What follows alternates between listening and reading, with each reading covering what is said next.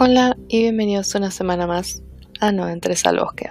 Este es un podcast, vamos a hablar sobre cosas extrañas, sobre casos inexplicables, sobre criaturas extrañas, sobre leyendas y mitos, sobre todas esas paranormalidades que nos tienen fascinados. Y sí, otra semana más voy a inventar paranormalidades. Bienvenidos. Hola, bienvenidos una semana más. Este capítulo va a salir un poco más tarde porque es feriado y porque está, porque tenía cosas que hacer en la vida. No tenía tiempo. Esta semana tengo compañía porque me pareció un tema que es un poquito más divertido charlarlo con alguien, porque está bueno tener las reacciones cuando uno habla de cosas tan descabelladas. Porque esta semana quise hablar sobre conspiranoias o sobre teorías conspirativas, así que en este capítulo que le dije que no sorba café mientras hable. A estar acompañando una de mis hermanas, Kiki. Bienvenida. Hola. Che, que bueno.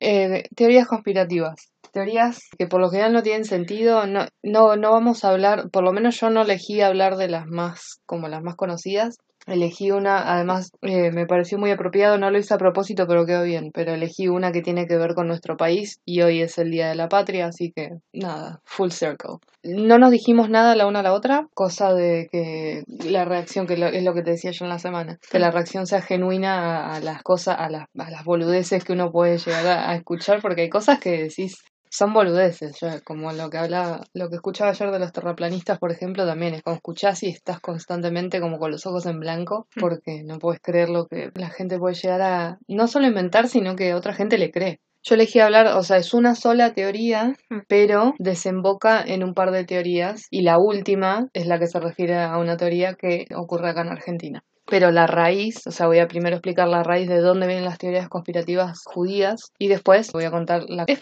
es famoso igual, o sea, alguien lo tiene que conocer, el plan Andinia. Hmm. En realidad empecé hablando de eso y después vi que se ramificaba no mucho y dije, ah, bueno, ya fue. Las teorías de conspiración judías son una temática muy presente en las teorías de conspiración. Pueden reflejar un sentimiento o una ideología antisemita y servir de propaganda antijudía. Difieren del alegato antisemita en que tienen un autor o un grupo de autores preciso, así como una acusación precisa, la dominación. La primera obra de la supuesta conspiración judía fue un archivo llamado la Carta de los Judíos de Constantinopla, que apareció en 1546 de la mano de, un arzobispo de Toledo llamado Juan Martínez Silicio, que lo presentó como prueba para convencer al cabildo de la Catedral de Toledo, al príncipe regente Felipe II, que aprobaran un estatuto de limpieza de sangre. Los estatutos de limpieza de sangre eran los mecanismos que se usaban legales de discriminación hacia las minorías españolas conversas bajo la sospecha de practicar en, secreto antiguas religiones. Era como querían sacar a todos los paganos, a todos los que no eran cristianos.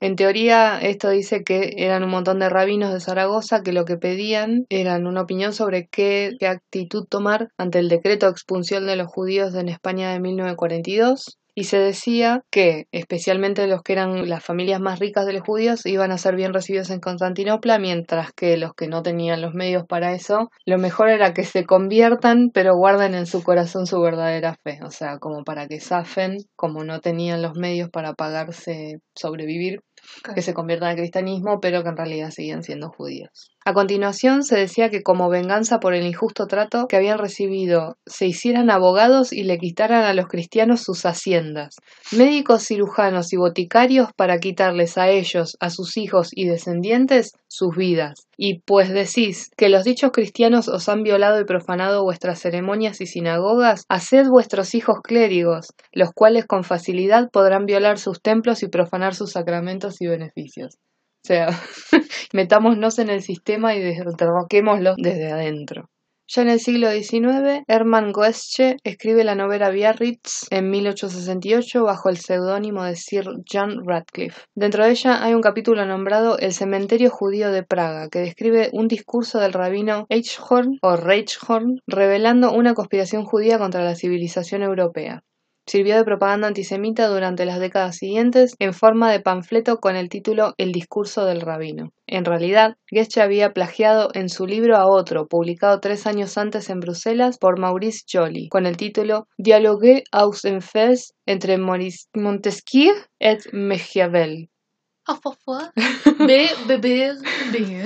Ça, ça fois, ça, ça fois. Dialogue aux entre Montesquieu et Machiavel y dirigido contra Napoleón III. Este libro y el de Goethe fueron plagiados por el agente de la policía secreta rusa que escribió en París los protocolos de los sabios de Sion, que se publicó por primera vez en San Petersburgo en 1905 y que tendría una amplia difusión en Europa y en Estados Unidos. Aquí, bajo el patrocinio del antisemita e industrial Henry Ford, después del triunfo de la Revolución de Octubre de 1917 en Rusia. En 1921, un periodista inglés demostró que los famosos protocolos eran una falsificación y un plagio de los libros de Goethe, que a su vez eran un plagio de los libros de Joly. Pero, ¿de qué se tratan? Los protocolos de los sabios de Sion es un texto que sería una transcripción supuesta de reuniones de los sabios de Sion, en la que estos sabios detallan los planes de conspiración judeo-masónica que consistía en el control de la masonería y de los movimientos comunistas en todas las naciones de la Tierra, y tendría como el último fin hacerse con el poder mundial. Hitler los tomaba como una ilustración de la existencia de los designios ocultos de los judíos, una demostración de su permanente mentira. Todavía hoy el texto sigue circulando, en particular dentro de las redes islamistas, y resurge periódicamente entre los partidarios de la extrema derecha. Además, constituye uno de los grandes temas de la propaganda antisemita de Internet. En el siglo XX, el periodista y ensayista británico Douglas Reed escribió una teoría de la conspiración judía en su libro La controversia de Sion, donde explica que los judíos instrumentalizaron las dos guerras mundiales y preparan la tercera para desarrollar un gobierno mundial bajo un control judío. Fue calificado de antisemita, no me digas. El término judeo-bolchevismo, que este, esta, esta me estalló la cabeza, esta es buenísima. El término judeo-bolchevismo se refiere a la teoría de conspiración y alegato antisemita que sostiene que los judíos fueron los creadores de la Revolución Rusa de 1917 y que tenían el poder primario entre los bolcheviques que lideraron dicha revolución. Del mismo modo, la teoría de conspiración del comunismo judío alega que los judíos han dominado los movimientos comunistas en el mundo, y está relacionada con la teoría conspirativa del gobierno de ocupación sionista, que alega que los judíos controlan la política mundial. En 1917, después de la Revolución Rusa, el alegato antisemita fue el título del panfleto, El bolchevismo judío, que apareció como propaganda racista en las fuerzas anticomunistas del movimiento blanco durante la Guerra Civil Rusa entre 1918 y 1922. Durante la década de 1930, el Partido Nazi en Alemania y el German American Band en Estados Unidos propagaron la teoría antisemita a sus seguidores, simpatizantes y compañeros de ruta. En Polonia, el judeo-bolchevismo, conocido como Sido-Komuna, era un estereotipo antisemita que se extendió ampliamente durante el periodo de entreguerras, entre 1918 y 1939. En la extrema derecha, los alegatos antisemitas del bolchevismo judío, el comunismo judío y la teoría de la conspiración son palabras claves que afirman que el comunismo es una conspiración judía. porque sí. Llegamos a este siglo y tenemos a James Von Braun, el autor de un atentado el 10 de junio de 2009 en el Museo del Holocausto de Washington. Escribió un ensayo antisemita sobre una teoría de dominación judía mundial que se llama Kill the Best Gentiles o Mata a los mejores gentiles. La conspiración Coed-Hugh-Kalergi, más conocida como el Plan Kalergi, es una teoría conspirativa difundida en los círculos ultraconservadores, antisemitas, nacionalistas blancos y extrema derecha, en todos los lugares donde no hay que meterse, y de extrema derecha en el mundo occidental desde la década de 1970, y se refiere a un supuesto proyecto ya en curso que promueve la mezcla, este es buenísimo, que promueve la mezcla entre personas blancas con grupos de inmigrantes no blancos provenientes del tercer mundo, y así lograr borrar a los blancos del planeta. Según la teoría, el plan fue creado por Richard Coudenhove Kalergi y posteriormente difundido en círculos sociales europeos aristocráticos. La teoría de conspiración se asocia con grupos y partidos europeos y norteamericanos, aunque en el siglo XXI se vio un incremento en los seguidores de América Latina, específicamente en México y en el Cono Sur, gracias a los colonos blancos y descendientes de criollos ante las migraciones centroamericanas, andinas y caribeños de sus respectivos territorios. A la conspiración muchas veces se la pone como sinónimo de otras teorías como el marxismo cultural o el genocidio blanco. Ay, para creo que había escuchado esto. Escuché sobre el genocidio blanco.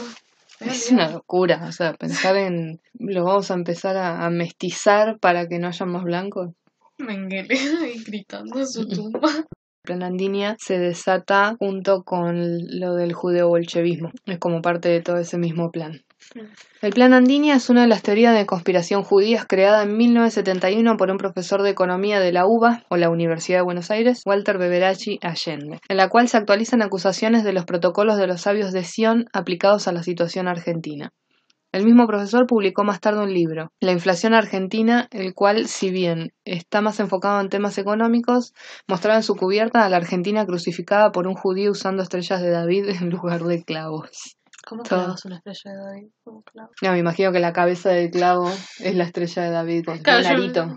yo estaba pensando en una estrella con mucha Ah, punta. como si fuera una cosita. un, un- kunai, no, no es kunai. Sí, como las estrellas Sí, cara- de ninja. de ninja. La idea, sin embargo, es anterior a Beberaye Allende y fue esbozada por primera vez por un pequeño partido nacionalista, el Frente Nacional Socialista Argentino, creado por los hijos de Adolf Eichmann después del secuestro y el juicio a su padre.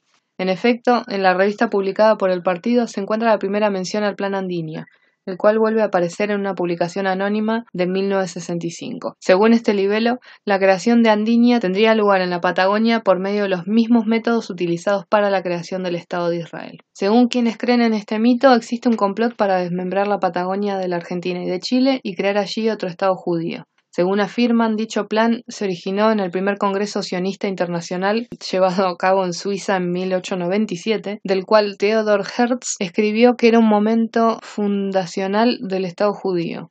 No obstante, en dicho congreso no se trató la emigración judía a la Argentina y solamente se sentaron las bases para establecer un hogar para el pueblo judío en Palestina. La base histórica de los autores de un pasaje del libro Hertz, El Estado judío, publicado en 1882, en la cual el autor comenta su propuesta de colonización judía como respuesta al antisemismo en Europa y sugiere como posibles ubicaciones de la misma el territorio entonces otomano, de Palestina o bien de la Argentina, que en esos tiempos llevaba a cabo una intensa campaña de inmigración.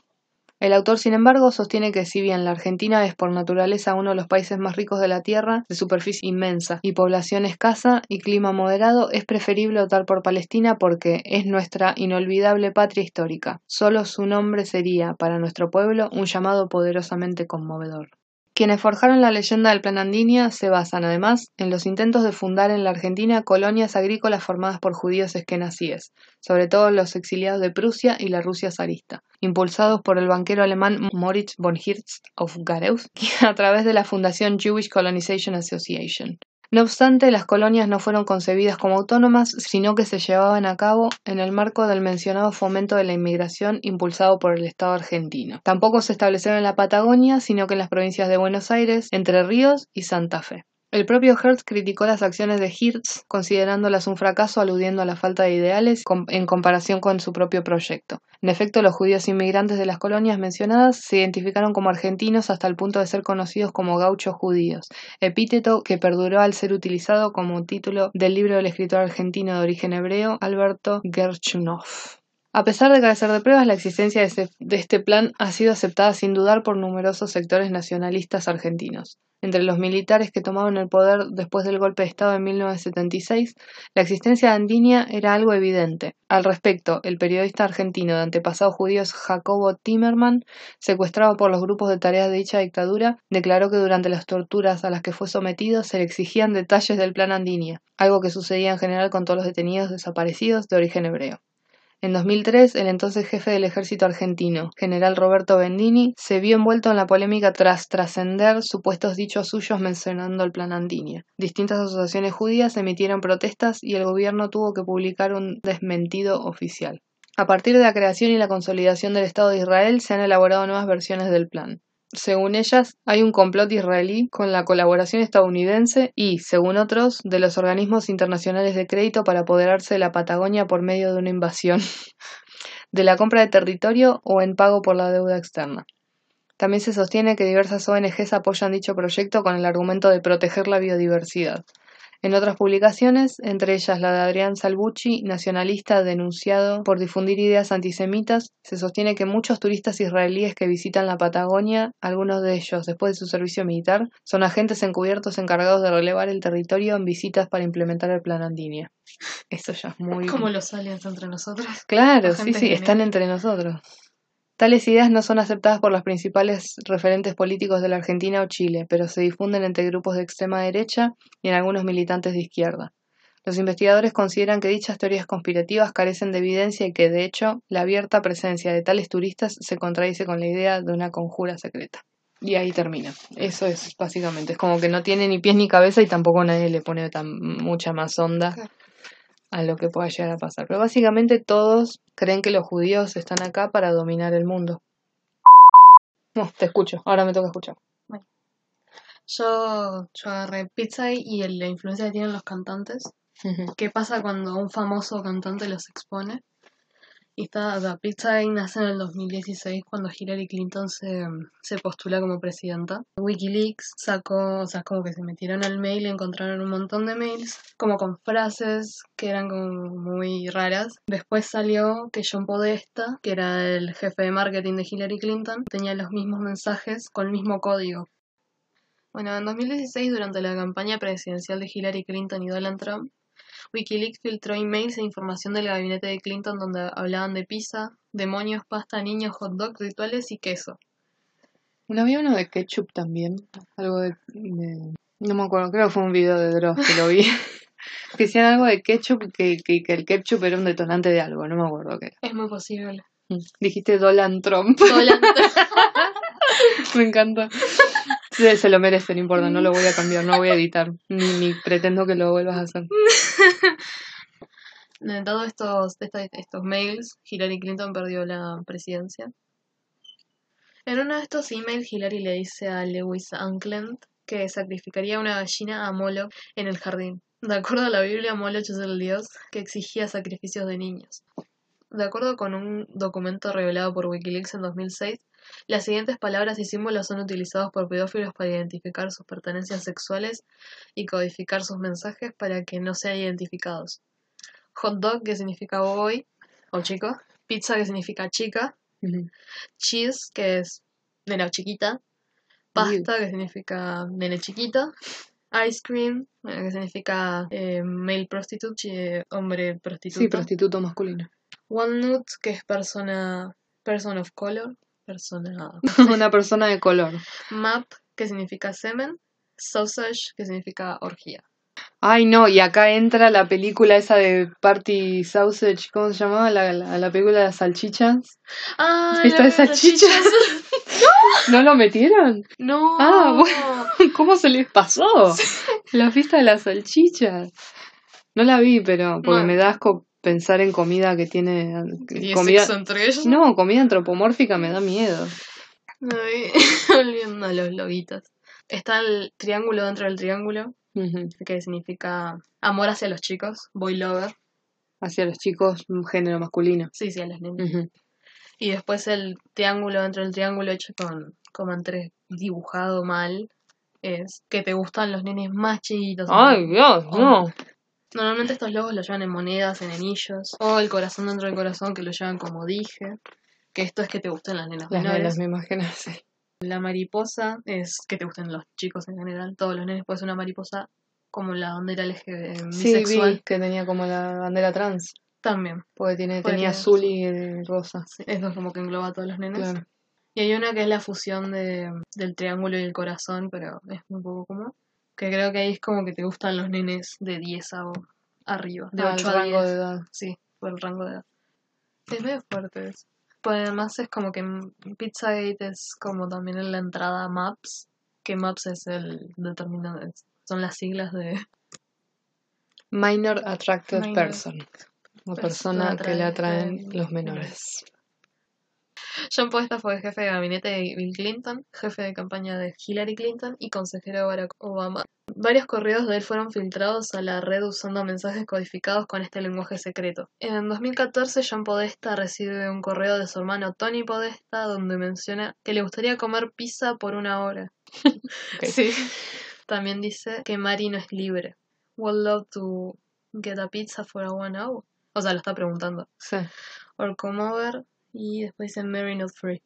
Pero también es el nombre de la esposa de Tony Podesta. Tony envía a Johnny y su esposa Mary con otro correo con el título La noche de ayer fue divertida. En el título invita a John a cenar el día de San Valentín y menciona que alguien o algo todavía está en la cámara de tortura. Humbert Sandler le, le reclama a Podesta por cambiar estrategia sin avisar, ya que escribió un tentador surtido de queso yummy en lugar de pasta y maravillosa salsa. Cerrando con un postdata. ¿Crees que me vaya mejor jugando dominó con pizza o con pasta? Dios mío. Eh, entre los correos más perturbadores se encuentra este, una invitación a Podesta y muchos otros más cerca de una reunión en el rancho donde calentarán la alberca. Bueno, alberca es una pileta. Y un Uber llevará a Ruby Henderson y a Maybe de 11, 9 y casi 7 años para su entrenamiento. What the fuck? Sí. Bueno, al hacerse público esto, Hillary borró más de 33.000 correos antes de que una investigación por parte del FBI terminase. Se pudo rescatar una conversación titulada Pizza Party for Hillary, donde se hablaba de pizza de 400 y 700 dólares. o sea, ¿qué mierda? ¿Qué pizza ¿De dónde te la traen? Pueden pensar que los emails no confirman nada, que, que sacrificios de gallinas, la obsesión con la pizza, que, que jugar dominos con pasta y que niños vayan a la alberca para que Podeste y compañía puedan entretenerse. Puedes decir que todo eso es completamente normal, pero este es solo el comienzo.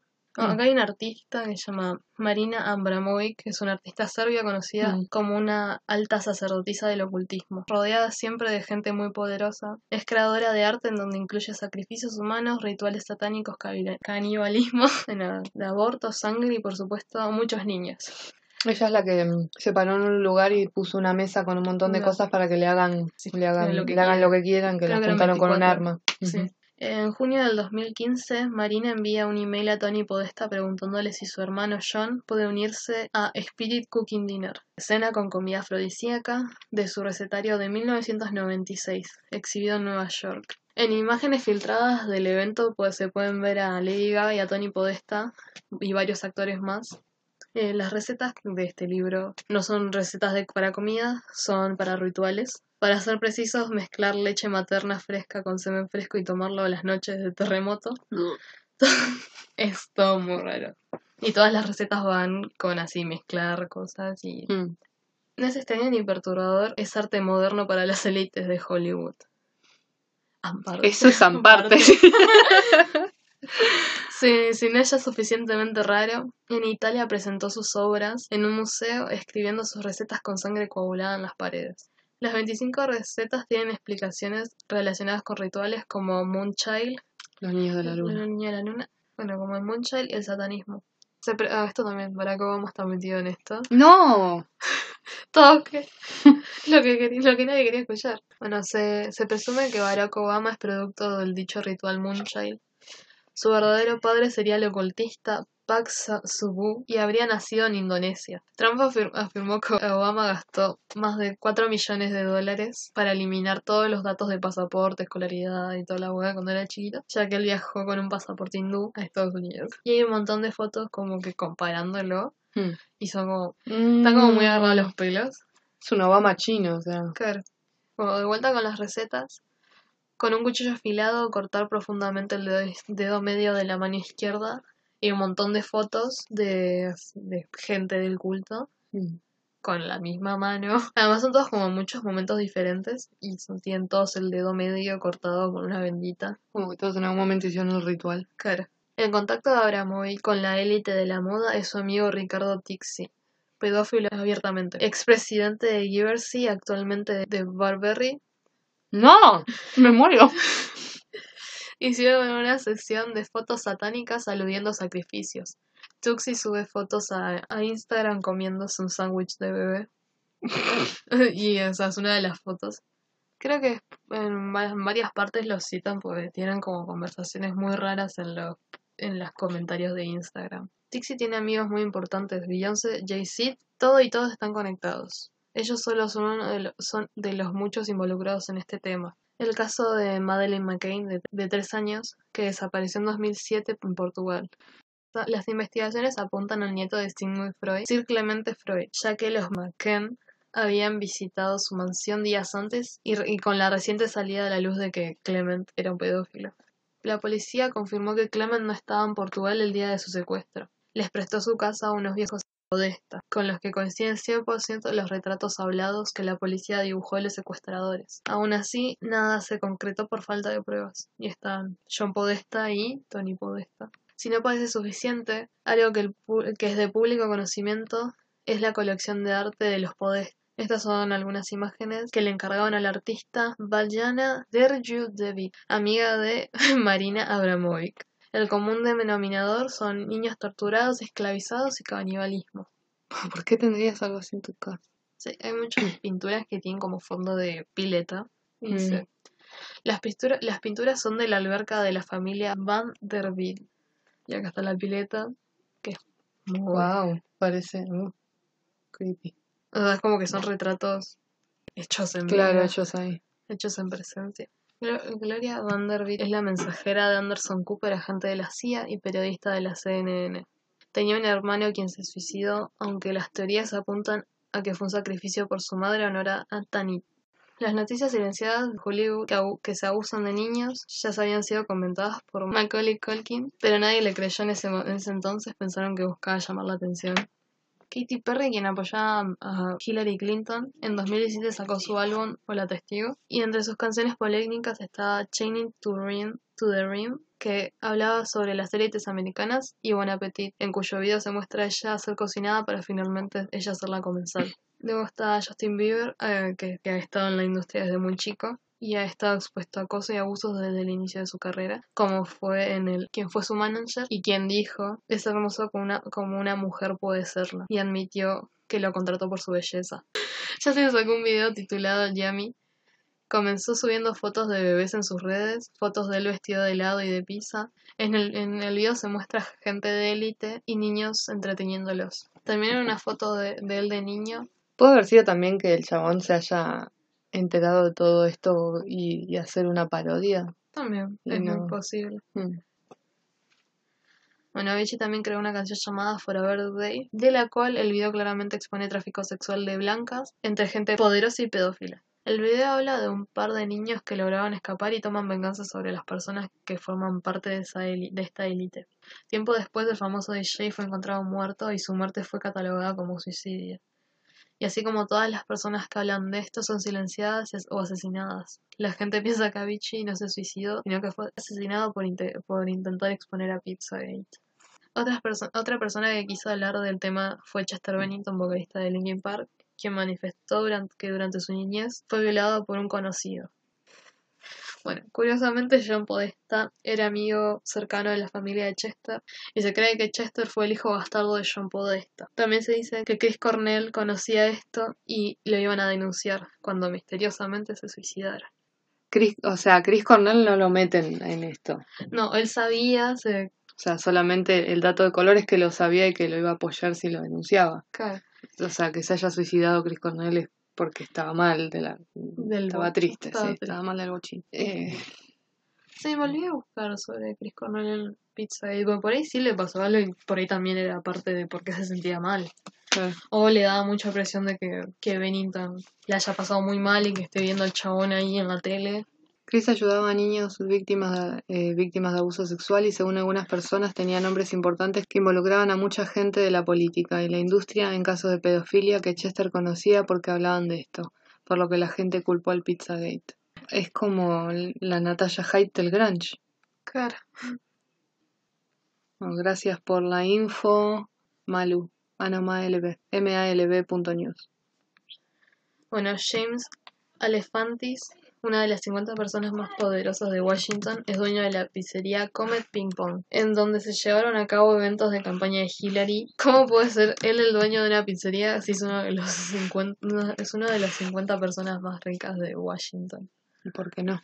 No fue suficiente la obsesión con la pizza en los emails filtrados que se les hizo buena idea hacer un evento en una pizzería. Esto levantó sospechas evidentes y salieron a la luz ot- otras cosas perturbadoras.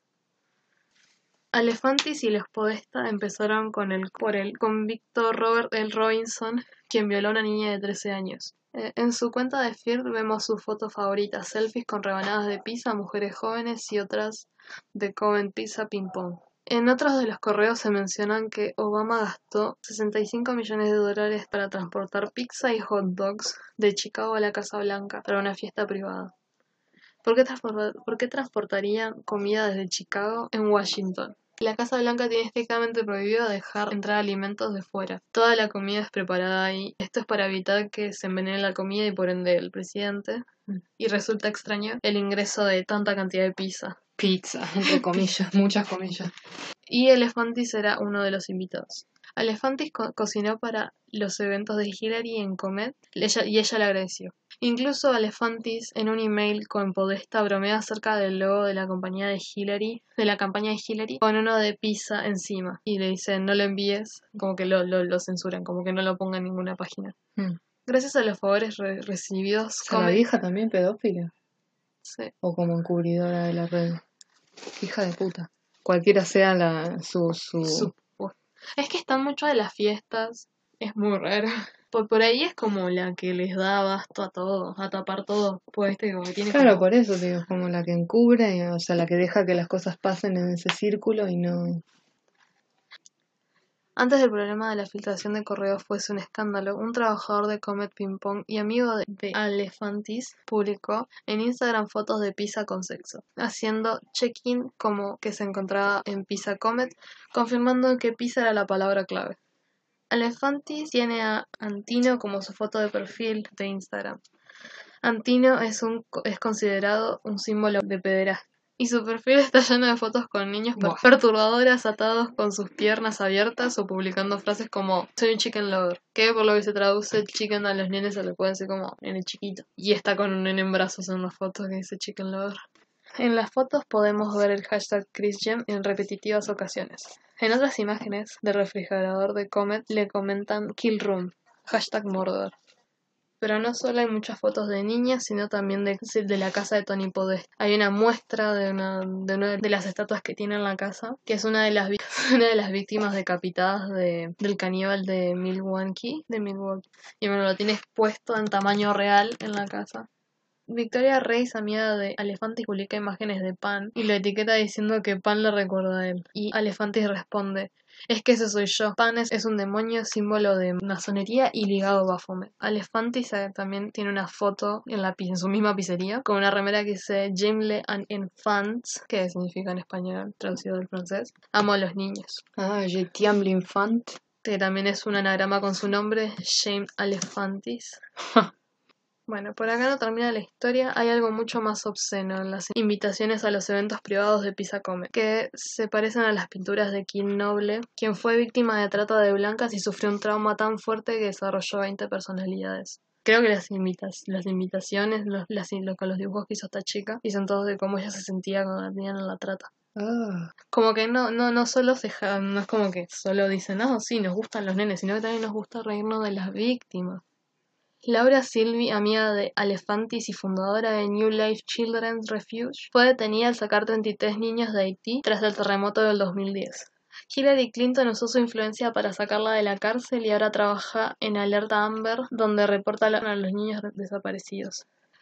Harvey Weinstein, en prisión por violación y pederastia, su corta condena es de 23 años, amigo de los Clinton. Harvey es un, es el director de, es un director de Hollywood acusado de violación por más de 20 mujeres. Clinton recibió 1,4 millones de dólares de Weinstein y nunca se supo nada al respecto. Bueno, el famoso chef Anthony Bourdain fue encontrado muerto en su habitación de hotel después de haber publicado controversiales tweets en contra de Clinton. Haber informado sobre una red de, de, pedofilia en Camboya fundada por Henry Kissinger, que es un cercano a Clinton. La razón del odio, del odio de Bourdain hacia Weinstein se, debía a que su pareja había sido víctima de sus abusos cuando era adolescente. La prensa mundial dijo que fue un inesperado suicidio. ¿Será casualidad que por Bourdain decir que pondría a los Clinton y su vida acabase en suicidio? Alefantis, los Vanderbilt, Obama y celebridades y gente poderosa vinculada a los Clinton, a su vez están vinculadas con amigos de Jeffrey Epstein y a la isla de la pedofilia. Aquí es donde toda la teoría se vuelve realidad. Jeffrey Einstein, céntrico billonario al que se le acusa de tráfico sexual y pedofilia, amigo cercano de los Clinton, Kevin Spacey, Chris Tucker, Bill, Gates, Tom Hanks, Prince Andrew, etc. No, Tom Hanks no. Los que, bueno, ellos y muchos más son relacionados con Epstein. Solían asistiendo el avión privado de Einstein desde 1998 hasta el 2015. ¿Por qué usaban el avión de Epstein? Quizás porque iban a un destino común. No se había confirmado nada. Con tanto poder y billones de dólares seguro que sería ignorado como siempre. Es un tema censurado en Estados Unidos. Bill Clifton y el príncipe Andrew negaron todo. Virginia Robert dio su información sobre las actividades sexuales que, que habían en la isla y las mansiones de Epstein.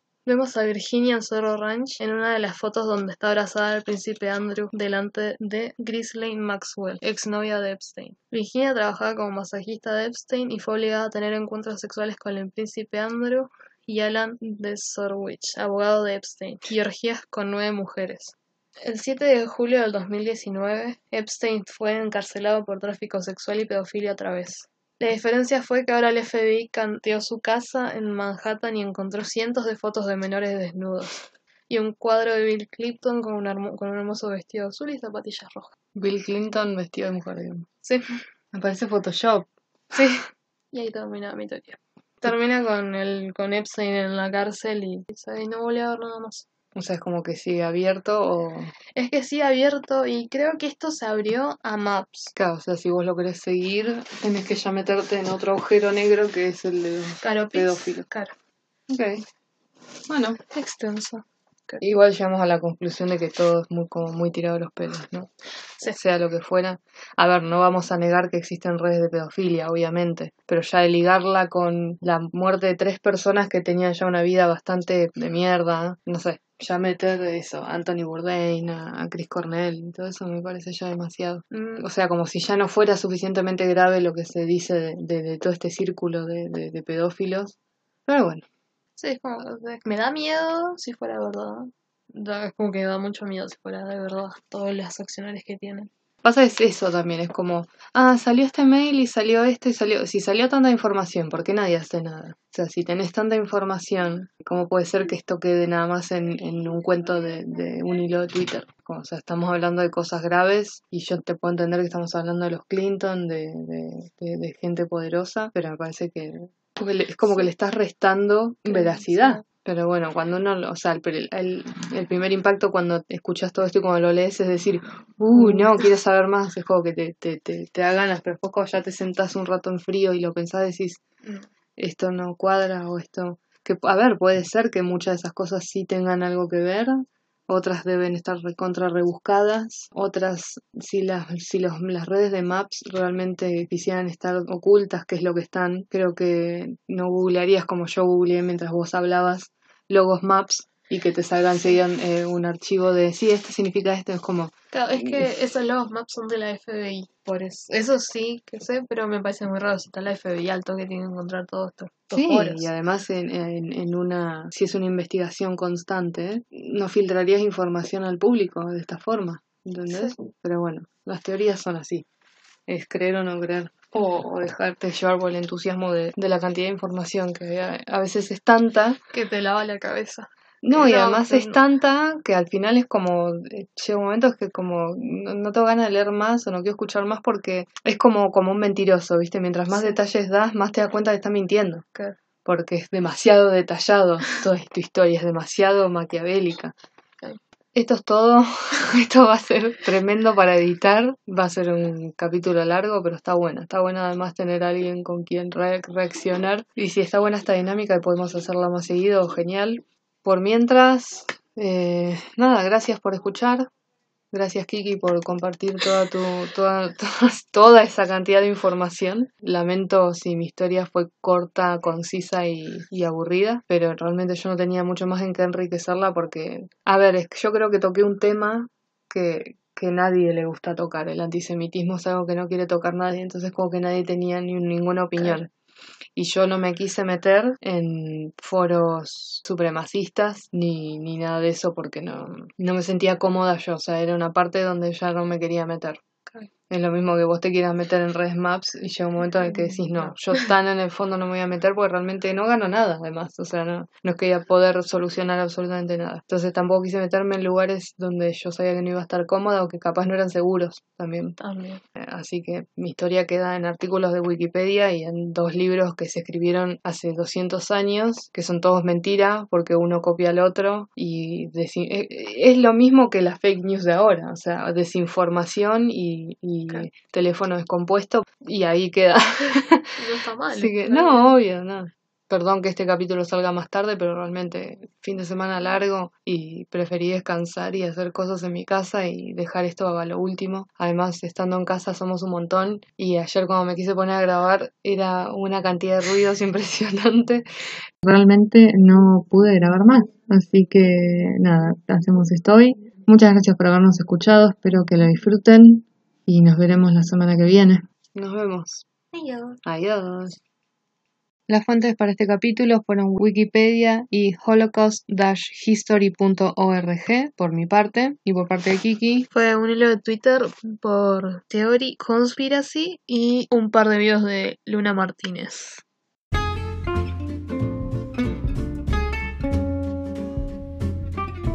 No se olviden que también nos pueden seguir en las redes sociales. Tenemos Instagram, estamos también en Twitter. Nos encontrás en todos lados como No entres al bosque podcast. Nos puedes escuchar en plataformas como Spotify, obviamente Anchor, que es con la que grabamos, Google Podcast y muchas más. No te olvides también de que puedes compartir nuestros episodios con tus amigos, que eso nos ayuda un montón para crecer y que más gente pueda escucharnos. También puedes encontrarnos en YouTube como No entres al bosque podcast. En todos lados vamos a tener el mismo nombre para que sea bien fácil que nos encuentren. Síganos, apóyennos, que vamos a estar muy agradecidos.